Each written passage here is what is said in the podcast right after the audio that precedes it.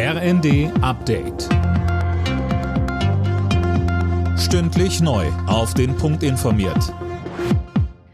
Ich bin Nanju Kuhlmann. Guten Tag. Nach der jüngsten Gewalteskalation im Nahen Osten zeigen Ägyptens Vermittlungsversuche wohl erste Erfolge. Israel ist offenbar bereit zu einer Feuerpause für den Gazastreifen. Anne Brauer. Jetzt warten die ägyptischen Vermittler noch auf eine Antwort aus dem Gazastreifen vom islamischen Dschihad. Israel bombardiert seit Freitag Ziele der radikalen Palästinenserorganisation und hat auch einen ihrer Anführer getötet. Im Gegenzug feuerte der islamische Dschihad aus dem Gazastreifen hunderte Raketen in Richtung Israel. Die palästinensische Seite berichtet von Dutzenden Toten.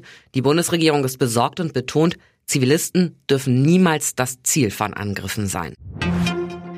Vier weitere Frachter, beladen mit Getreide, haben die ukrainischen Häfen verlassen. Nach Angaben des ukrainischen Infrastrukturministeriums haben die Schiffe knapp 170.000 Tonnen geladen.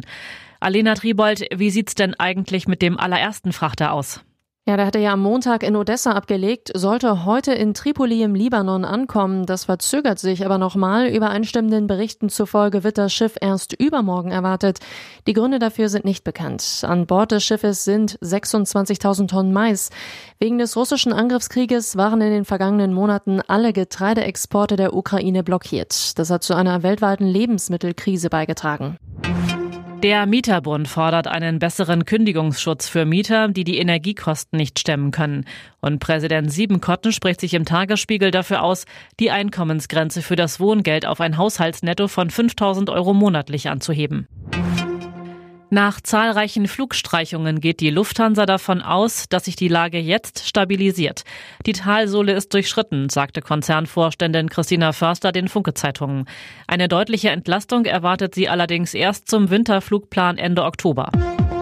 Alle Nachrichten auf rnd.de